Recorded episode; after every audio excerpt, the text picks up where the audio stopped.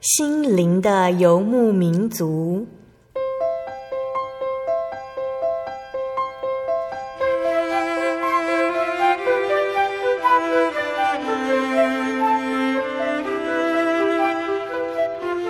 在这个谁都不管谁的后现代社会里，每个人的心灵都是游牧民族。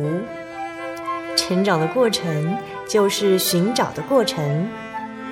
每一颗漂泊的心灵，其实都在寻找生命的绿洲。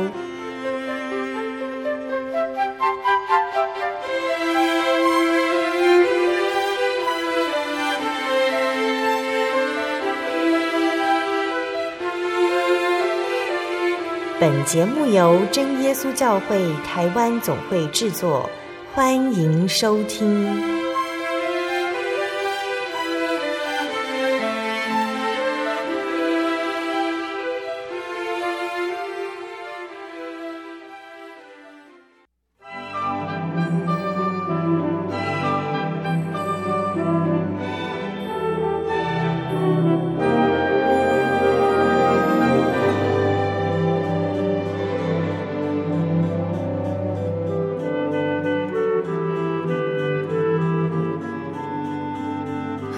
在空中的心灵游牧民族听众朋友们，大家平安，我是主持人贝贝，很高兴哦，这一周我们要在空中与大家相会了。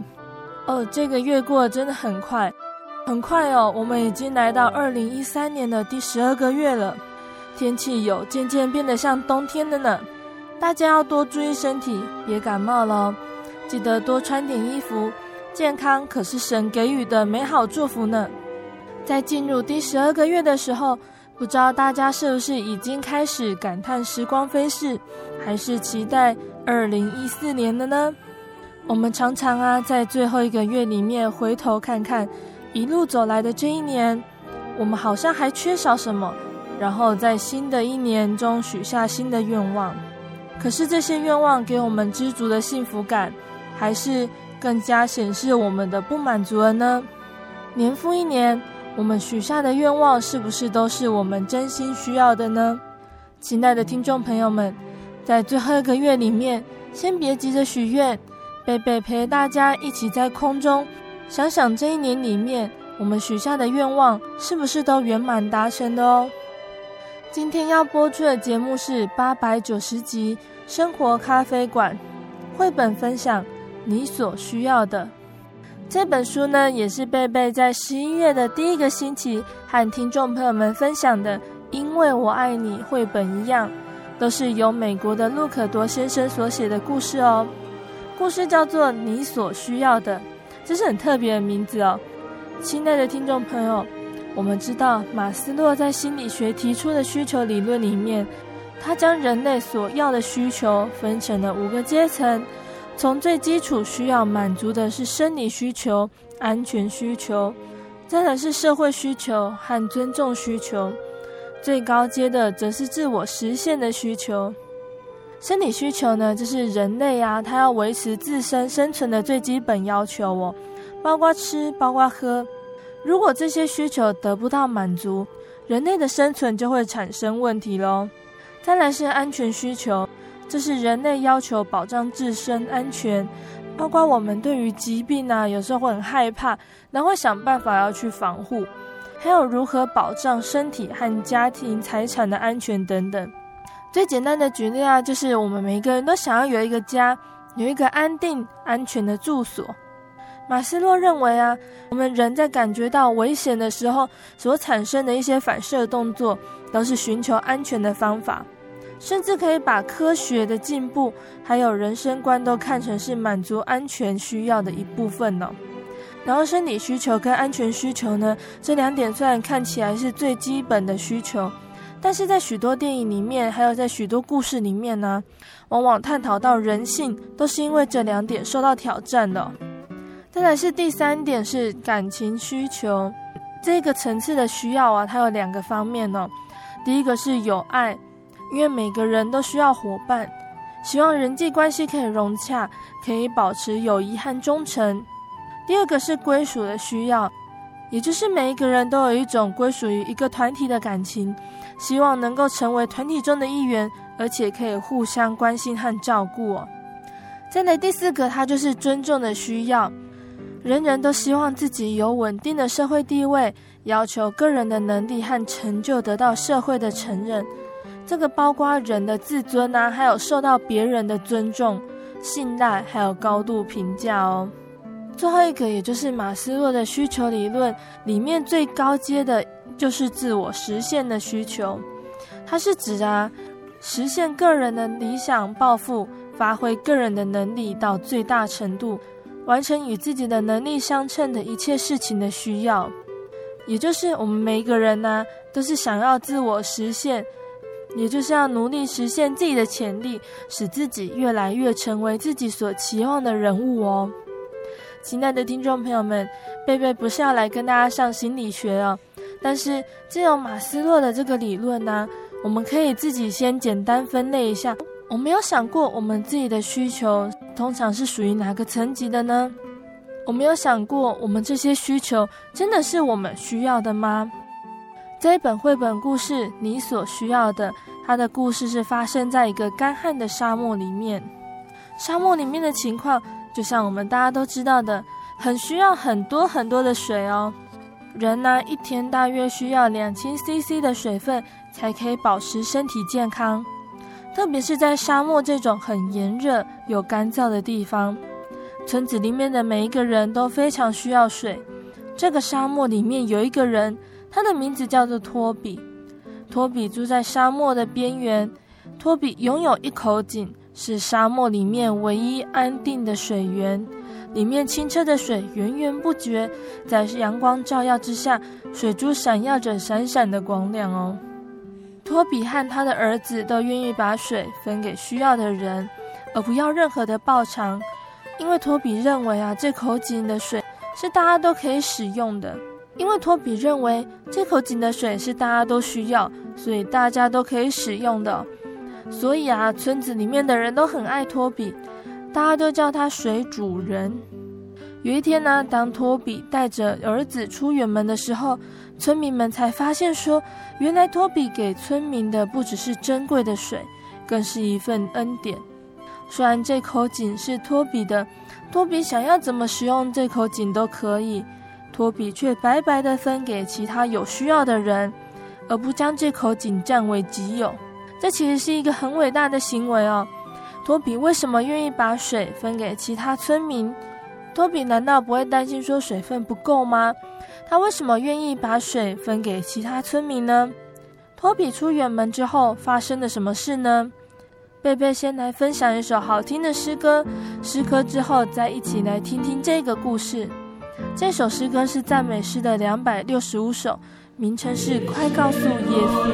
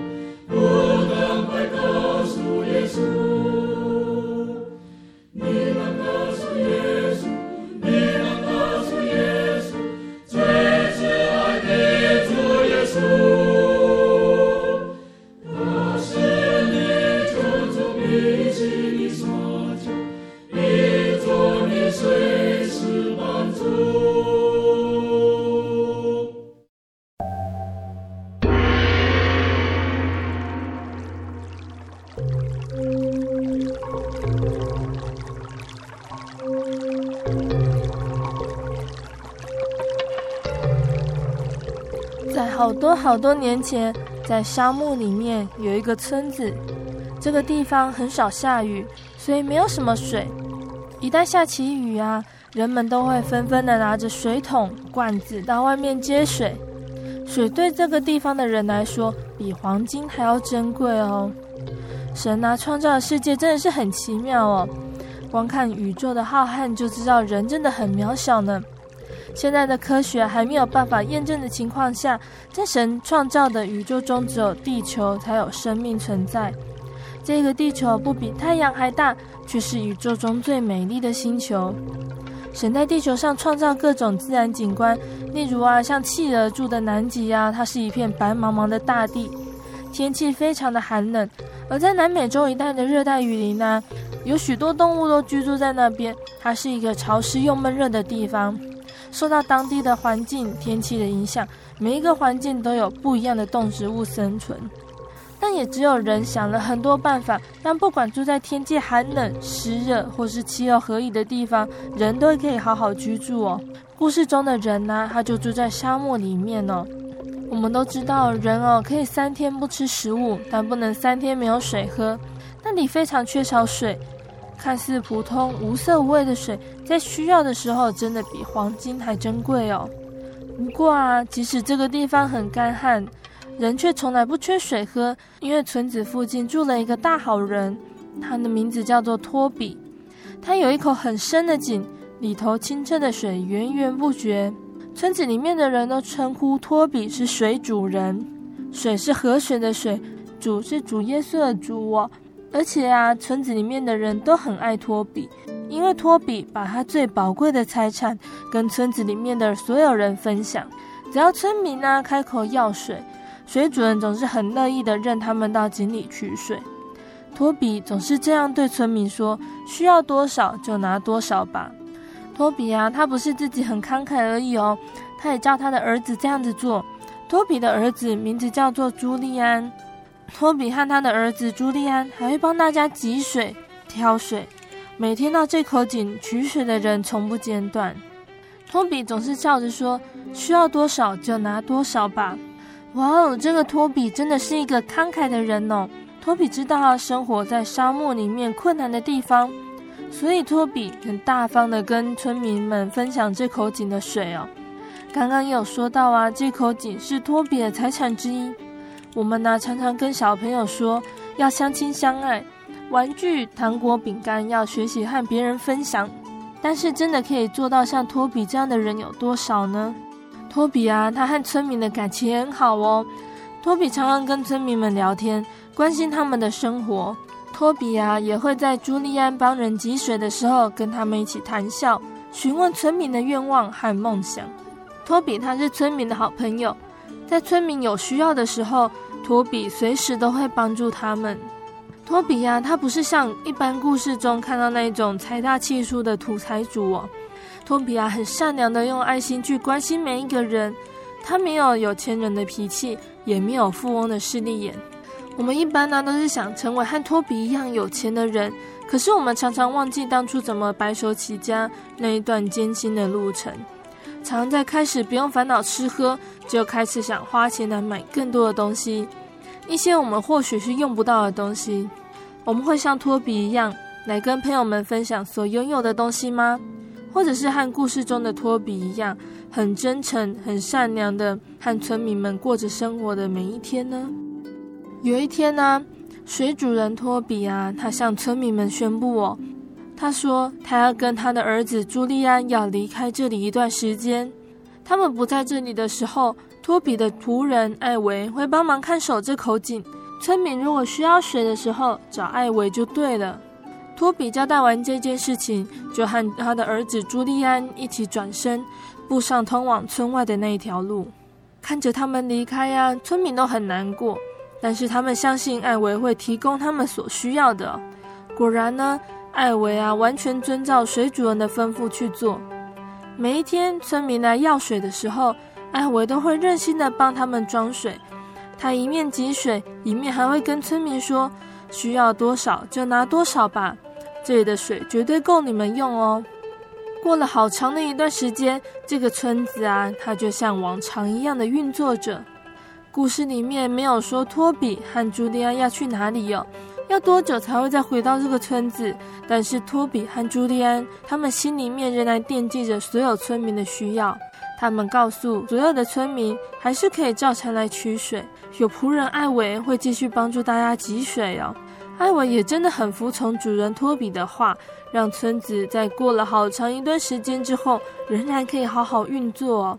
可以看得出来哦，托比和朱利安他们是真心的在关心所有的村民，在照顾他们。故事里面没有讲啊，可是如果托比他要出来当村长的话，或者是他本来就是村长了，他都可以很得到村民们的支持哦。托比和朱利安离开之后，艾维和村民发生了什么事情呢？我们继续听下去吧。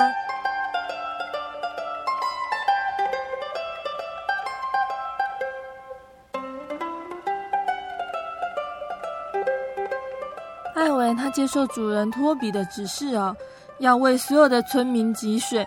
当村民他们需要水的时候，艾维就要来帮忙大家。但是有一天呢，艾维就发现了这些村民拿到水的时候，他们一点都没有感激的意思哦。他们把水装满之后，一句感谢的话也没有说就离开了。艾维觉得心里面有一点不太舒服。艾维他决定说，他不要再把水给所有的人。艾维忘记水主人托比对所有人的好意，相反的，艾维向村民们宣布说：“从今天开始啊，艾维只要把水给懂得感谢的人。”村民都听得很惊讶。不过呢，自从艾维宣布了这条新规定之后啊，所有的村民一取完水，都会很努力的记得跟艾维说声谢谢哦。一段时间过后啊，艾维又发现了。有一些村民呢，他对邻居不是很友善，也不善待动物，因此艾维这个代理水主人又不高兴了。艾维开始决定，他只要把水给和善的人。艾维啊，又这样子跟村民宣布了第二个条件哦。第二个条件是啊，只要不善待动物的人，或者是对邻居不友善的人，他就拿不到水。村民呢，因为担心喝不到水，都很努力的讨好艾维哦。但是这个钻出难题的人艾维啊，他却不断的挑村民的毛病呢、哦。例如啊，他会跟村民讲说：“你太懒了，你太忙了，你动作不够快，不够敏捷，甚至是不够漂亮。”艾维啊，每次挑了村民一个毛病，拿到水的人就更少了。亲爱的听众朋友们，这是怎么回事呢？当艾维啊，他每立下一个条件。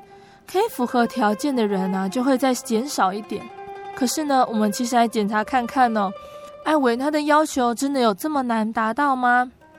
艾维的要求从一开始的感谢、对人友善，好像本来就是我们应该要做到的事情吧。但是艾维的条件对村民来说，好像是一种负担了。村民们呢，真的有需要达到这些条件才能拿到水吗？当艾维的要求越来越多，村民们该怎么做才能拿到足够的水呢？这个村子啊，随着艾维的做法，感觉跟以前不太一样了。再找不到村民的笑容，村民们每天都在烦恼需要的水不够了。在这个很少下雨的地方，每个人都希望可以待在家里久一点，免得流太多汗而失去水分。每个村民啊，在路上都在讨论艾维新开出来的条件。到底有谁可以达到艾维的要求呢？到底有谁可以帮大家拿到足够的水呢？就算那些少数拿得到水的人，他们也感觉非常的有压力，因为当他们取水的时候啊，艾维不会和他们说说话。艾维盯着这些取水的人，试图找出他们不够好的地方。有比较聪明的村民想着，或许村民们可以派人去寻找托比回来。告艾维的状，让他们取水可以不用再受到这么多限制。但是没有人知道托比和朱利安去了哪里。这个计划还没开始就宣告失败了。村民们都期待托比和朱利安早点回到这个村子来帮助他们。随着时间过去啊，村子里面的人都开始觉得生活越来越难过了，并且他们非常的生气啊。他们不断的质疑着说：“艾维一直开条件，可是他们怎么可能完全达到艾维的标准呢？他们不停的大喊着：“我们一定会渴死的！”艾维的规定越来越多，觉得自己达不到要求的人和排队要水的人也越来越少。大家开始感觉到口渴，但也都不得不放弃要水。村民呢，只能不停的对着艾维呐喊着说：“没有用的，我们永远都没有办法让你满意。”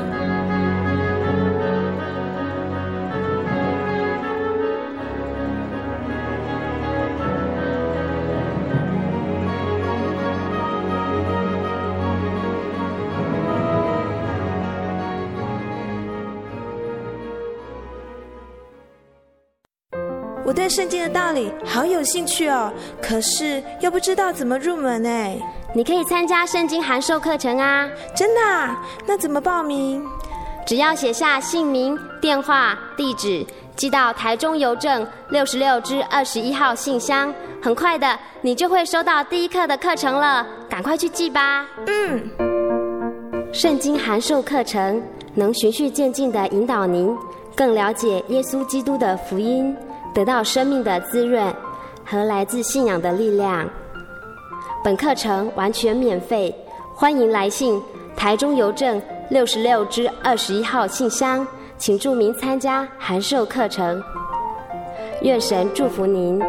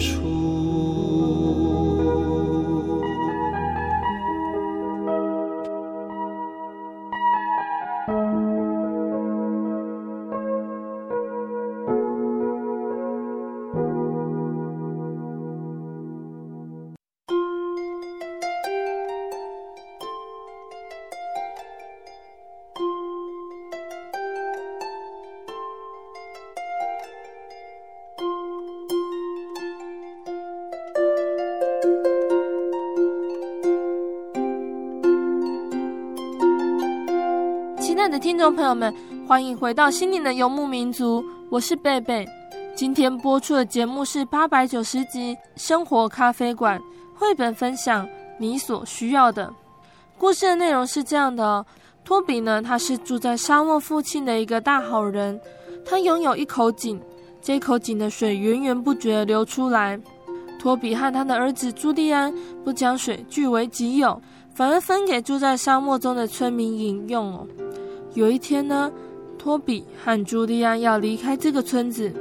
托比请他的仆人艾维帮助大家汲水，但是当艾维发现这些村民不够好，开始定下了很多条件。艾维说：“达到条件的人才可以有水喝。”村民们该怎么办呢？他们会去努力做到艾维的标准吗？他们会不会起来反抗艾维呢？村民们常在离井一段距离对艾维说话。希望艾维可以降低要求。他们从之前的哀求啊，到后来带着愤怒的口气，可是都不能让艾维改变主意哦。有一天呢，在众人他们质疑跟大叫的时候呢，有一个身影呢，就安静地走向群众。艾维看到那个身影，他心里怀疑地看着那个人。那个人的头上披的头巾盖住了大部分的脸。艾维不认识他。村子里面好像没有看过这个人，他大概是远道而来的吧。或者是村子附近的人也要来要水喝的吧？阿伟对着那个陌生人大喊说：“你八成也是来要水的吧？你有资格来要水吗？”那个陌生人呢、他没有说话哦。陌生人慢慢走到井边，转身面向所有的村民说：“我是来帮助你们的。”陌生人的声音很沉稳，在所有的村民和艾维的口角中，也可以听得很清楚。艾维听得很生气，那个陌生人到底是谁呀、啊？这口井明明就是主人托比请艾维看管的，没有达到艾维下的条件的人，艾维他怎么可能会给他水呢？但是直到那个陌生人拿下头巾，所有的村民都惊讶地张大嘴巴。村民们看到这个面貌熟悉的人，开始议论纷纷哦。原来啊，这个陌生人他不是别人。他是水主人托比的儿子朱利安。朱利安他就这样说了：“我是朱利安，是水主人的儿子。我父亲要我来把水分给所有的人。”当朱利安说完这句话哦，所有的村民都高兴地欢呼。艾维他却开始害怕了起来。村民们一方面很开心说朱利安回来了，他们所有的人又可以拿到水。可是，一方面，他们真的也很气愤艾维的行为哦，他们很想报复艾维。村民们大叫说：“不要给艾维半滴水！”水主人的儿子朱利安却高举起手，要大家安静。朱利安只跟村民们说：“我父亲的水是给大家的。我知道艾维的行为，但是如果我只把水给好人，有人喝得到吗？”村民没有一个人敢开口说话。水主人的儿子朱利安把手按在艾维肩上。朱利安对艾维说：“白白得来的就白白的给吧。”村民们，你看我，我看你，不说一句话。他们知道水主人的儿子的话很真实，而且很有智慧。也就这样子，从那一天开始，大家原谅了艾维，而且一起自由的分享井里面的水哦。亲爱的听众朋友们。我们的绘本故事到这边说完喽。贝贝这里有准备一些问题，大家可以想一想，这个绘本故事要告诉我们什么呢？第一个啊，就是对村民来说，水是最珍贵的。那对我们自己来说，什么东西是最珍贵的呢？是梦想吗？还是愿望？还是感情呢？如果我们要达到这些梦想，要达到这些愿望，我们自己可能需要付出和牺牲，我们愿意去尝试吗？第二个问题啊，就是，呃，如果我们是村民呢，我们没有办法达到艾维的要求，拿不到水，你会怎么做呢？我们在生活上面是不是有类似的情形呢？也就是我们知道他们的条件是对我们好，但是其实我们真的有时候能力有限哦，或者是人很软弱。我们没有办法去达到那些要求，那遇到这些事情的时候，我们该怎么做呢？其实啊，贝贝一直到最后面朱利安出现之前啊，也跟所有的听众朋友们一样哦，觉得有一点气愤呢，觉得艾文会不会管太多了？水是每一个人都需要的东西，艾维这样子定条件，会影响到大家的生计问题，大家有可能会因为这样的条件而渴死诶。但是艾维设的条件，难道是什么不合理的要求吗？为什么艾维会想要这样子来要求村民呢？朱利安说的：“如果我只把水给好人，有人喝得到吗？”那这句话又是什么意思呢？贝贝仔细的想想，不论朱利安他是界定的好人呐、这个标准他是怎么界定的？一定还是会有人喝不到水。那这些水就算源源不绝。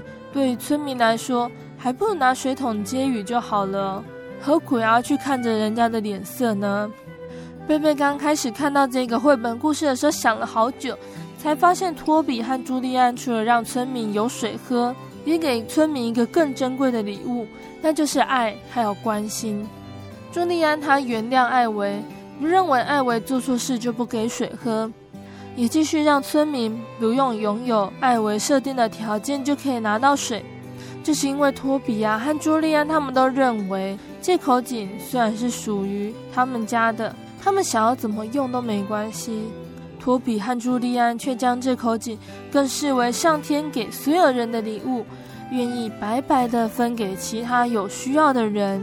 这个地方呢，就是和艾维的想法有一点不一样了。村民因为托比和朱利安的分享，所有的人却也把这个分享呢当做理所当然了，也难怪艾维他会生气，才会觉得懂得感谢的人才可以得到水。但是朱利安和托比的分享，是因为他们拥有爱和关心。这个水就是代表无私的爱，源源不绝。你需要多少，就可以拿多少哦。或许这个就是我们需要，我们一直在追求的哦。亲爱的听众朋友们，你觉得你需要这个爱吗？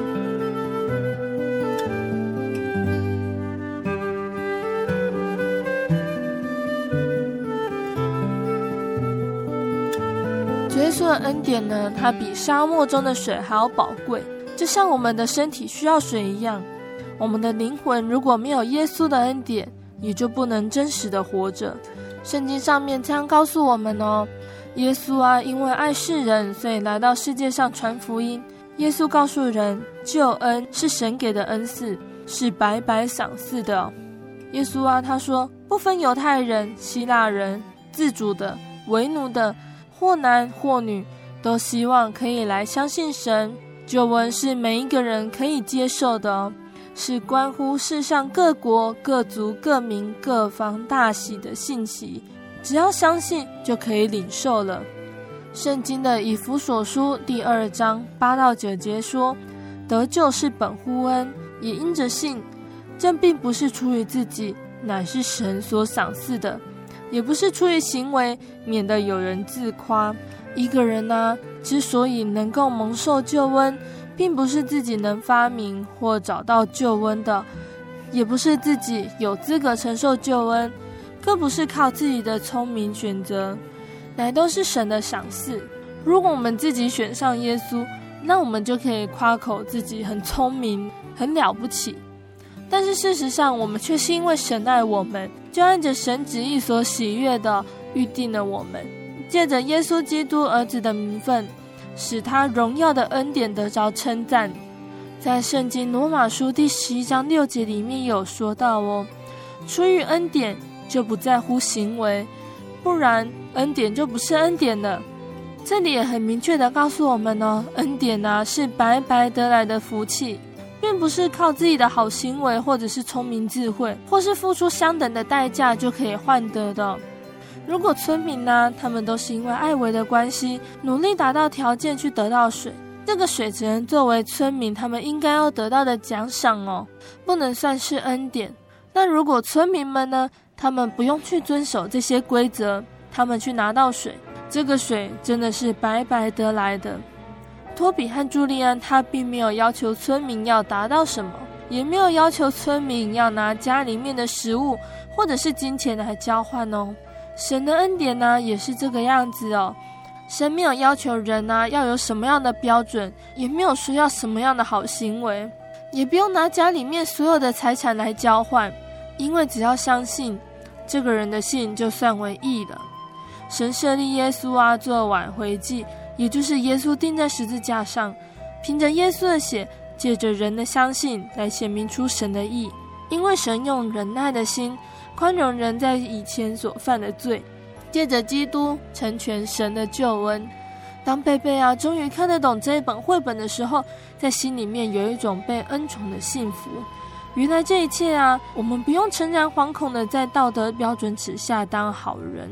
或者也不用评比着自己是不是比别人更优秀，就可以获得这个恩宠，得到神的恩典和疼爱。神给的那一份爱啊，是任由自取、源源不绝的。甚至在我们连取的动作都不需要的时候，只要在我们想起神的救恩的那一刻，我们就已经是在恩典之中了。人的世界啊，为什么会充满指责、竞争、剥夺？全都是因为我们过于惶恐，以为幸福是稀有的财宝，认为啊要透过掠夺、分配跟计较才可以解决这个问题哦。但事实上呢，我们都已经在恩典之中了，只是我们遗忘了而已。我们原来是不配得的，但神的救恩一直在我们的身旁，等待我们去接受它。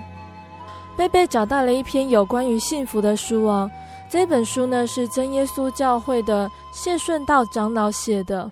他有一篇的内容写到：最幸福的人，什么是最幸福的人呢？长老啊，在这个地方把最幸福的人分成了三种哦。第一个是有依靠的人最幸福，第二个是家庭圆满的人，第三个是有盼望的人。贝贝在这边截取了第一个有幸福的人跟第三个有盼望的人来说哦。长老说，没有一个人呢，他不渴望幸福，也没有一个人不愿意为了幸福而努力。这个事实的背后呢，正说明另一个事情，也就是说，多数的人都觉得自己不是幸福的。人间呢，之所以被称为苦海，也就是基于这个事实，人人呢都渴望着幸福，却往往被幸福抛弃。呃，然后长老就提出了，最幸福的人就是第一种有依靠的人最幸福哦。在这个茫茫的苦海中，我们应该要依靠谁呢？古圣徒啊曾经说过，你们不要依靠君王，不要依靠世人，他一点都不能帮助，他的气一断就归于尘土，他所打算的当日就消灭了。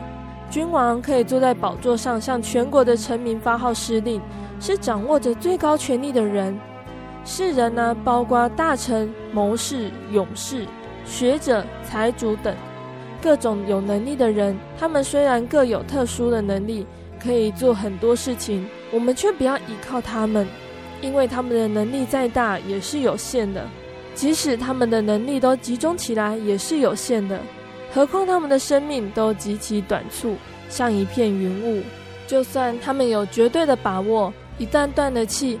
他们所打算的，仍然是当日就消灭了。但是真神呢？他是创造宇宙万物的神，是全智全能的神。他守诚实直到永远。他有丰盛的慈爱，为受屈的伸冤，赐食物给饥饿的人，开了瞎子的眼睛，扶起被压下的人，保护寄居的人，扶助孤儿和寡妇，而且永远活着。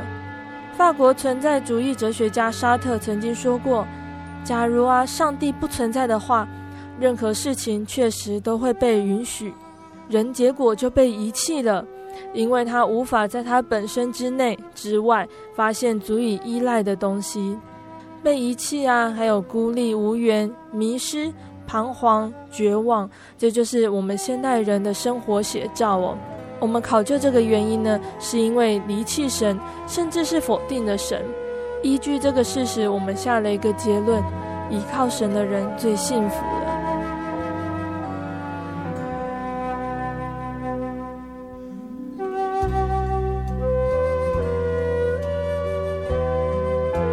再来呢，要分享的另外一点呢，就是有盼望的人最幸福。为什么有盼望的人是最幸福的呢？第一点呢，也就是有盼望的人呢，他必定觉得他所受的苦是有意义的，可以有补偿的，因为他知道实现了他的盼望，这些痛苦都是必须经历的。受苦既然有意义，而且能够补偿，并有快乐跟安慰，所以不把它当做一回事的。所以长老在这边才会说，有盼望的人最幸福。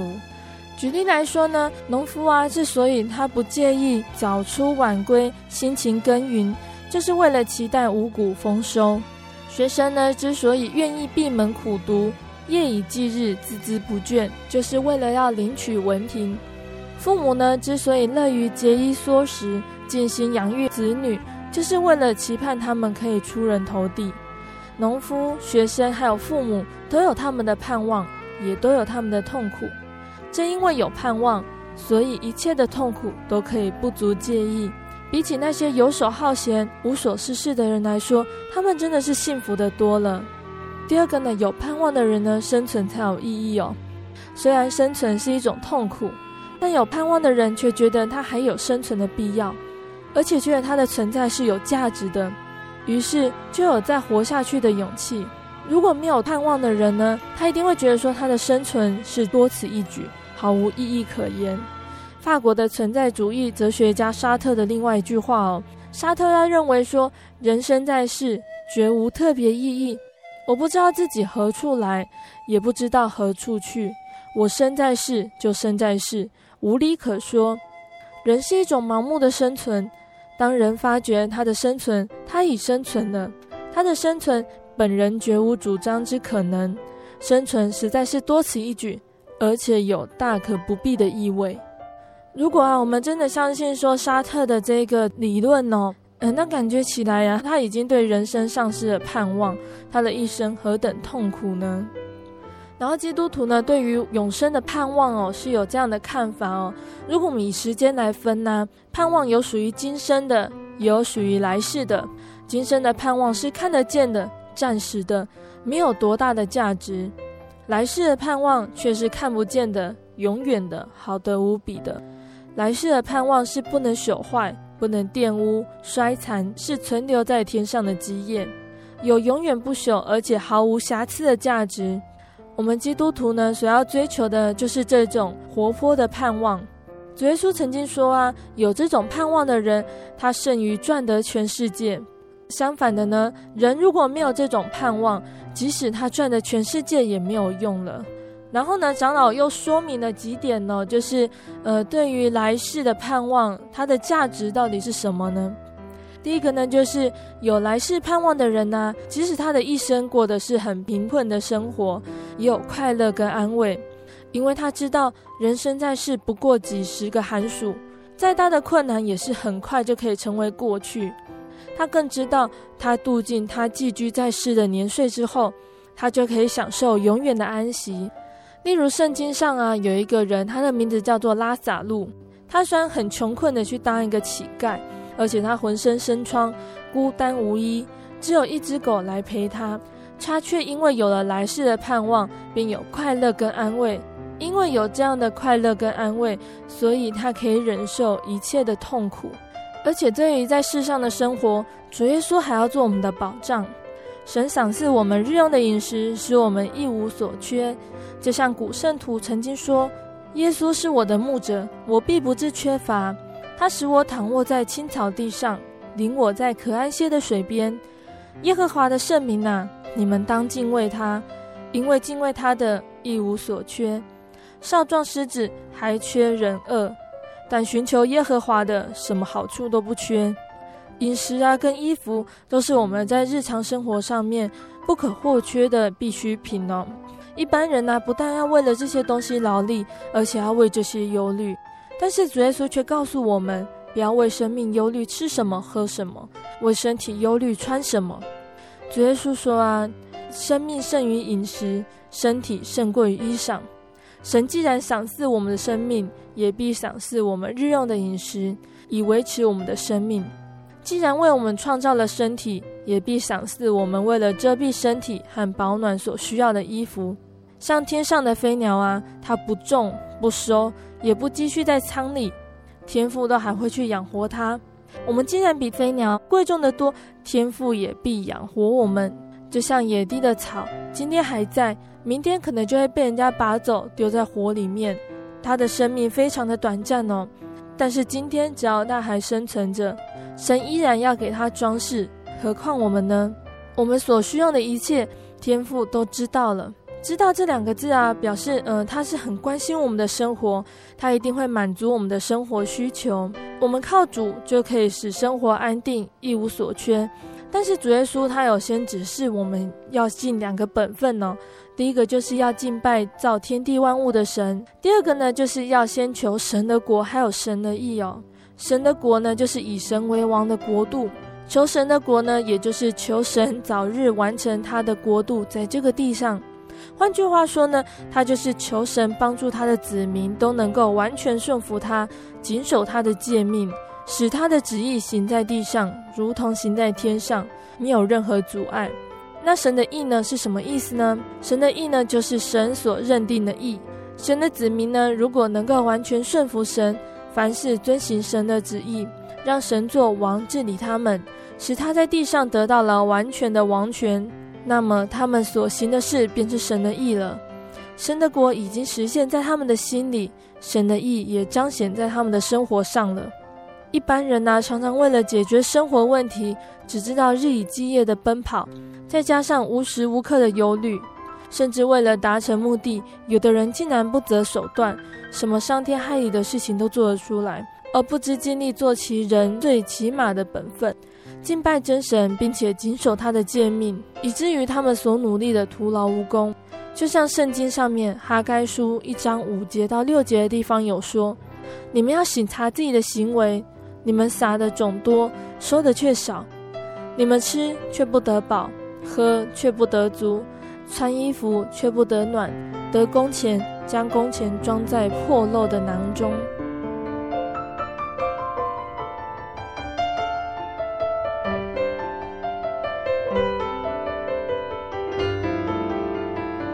贝贝在节目结束之前，再来跟听众朋友们分享一首诗歌哦。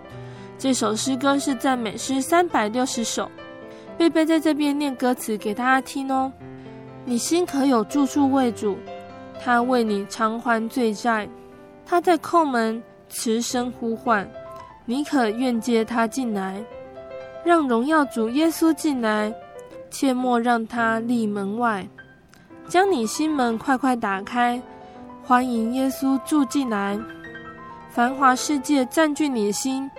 却无心思念主爱，他曾为你舍命十架，为何不愿迎主来？让荣耀主耶稣进来，切莫让他立门外。将你心门快快打开，欢迎耶稣住进来。你心可有住处为主？救主呼唤，把门开。今日应当接受救恩，莫待明日空无奈。让荣耀主耶稣进来，切莫让他立门外。将你心门快快打开，欢迎耶稣住进来。你心当有住处为主，恩典必满你心怀。救主正在等待，当趁今日心门开，让荣耀主耶稣进来，切莫让他立门外。将你心门快快打开。欢迎耶稣住进来。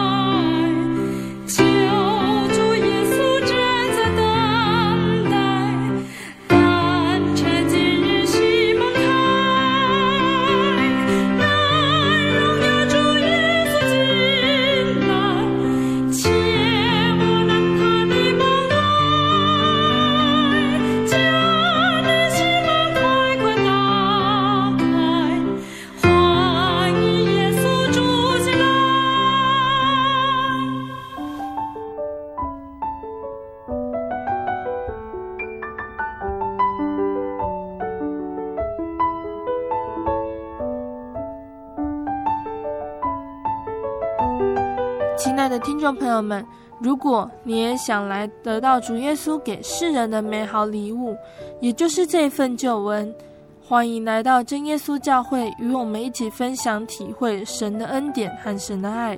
在真耶稣教会里，你可以将你所难过的、所烦恼的祷告来告诉神，你可以来查考真理，了解这个礼物的奇妙。如果你喜欢今天的节目，欢迎来信索取节目 CD、圣经函授课程。来信请寄到台中邮政六十六支二十一号信箱，台中邮政六十六支二十一号信箱，传真零四二二四三。六九六八零四二二四三六九六八，谢谢你收听今天的心灵游牧民族，我是贝贝，愿你平安，我们下周再见喽。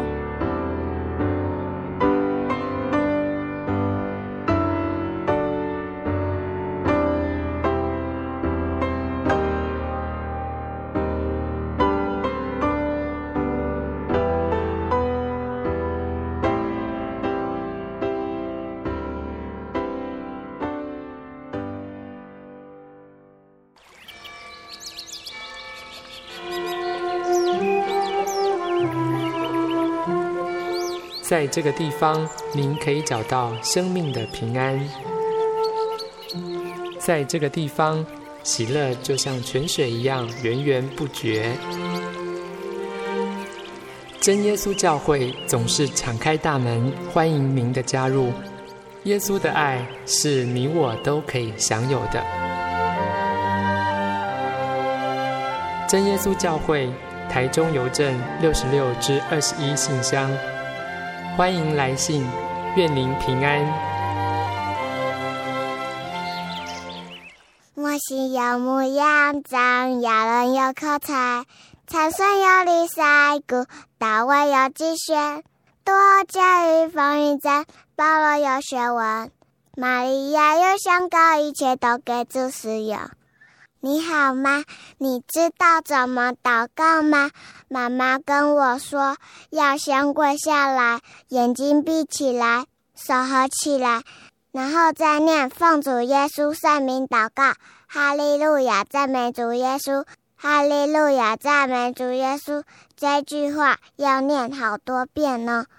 祷告完了之后，只要说阿门，这样主耶稣就听到你的祷告了。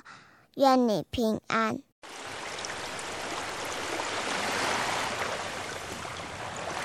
小伟。为什么你们教会的洗礼必须到郊区有河水或是海边的地方呢？哦，因为要在河水或是海边那一种流动的活水受洗，才有赦罪的功效啊！而且这样子才符合圣经的教训和耶稣的示范。嗯，可是洗礼不就是你们基督教会入教的仪式吗？哦，不是的。它不只是仪式，每个人都必须要悔改，信靠耶稣，并且奉主耶稣的名全身受洗，这样才能够有功效的重生哦，并且能够和神重新和好。哦，既然活水洗礼是跟每个人都有关系的，那我希望能够有更多的认识。好啊，你可以到你家附近的真耶稣教会，更深入的查考这方面的道理哦。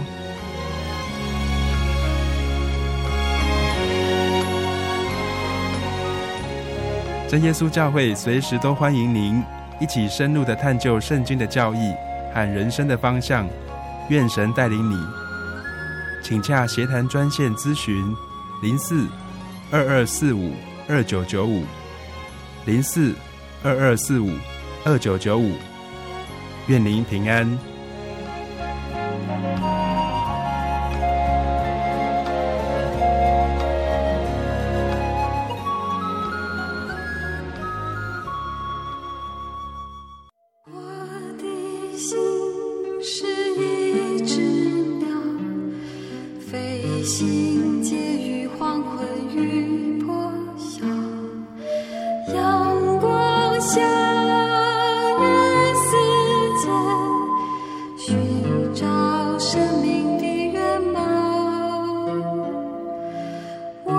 是个游牧民族，游走在这异乡的小路。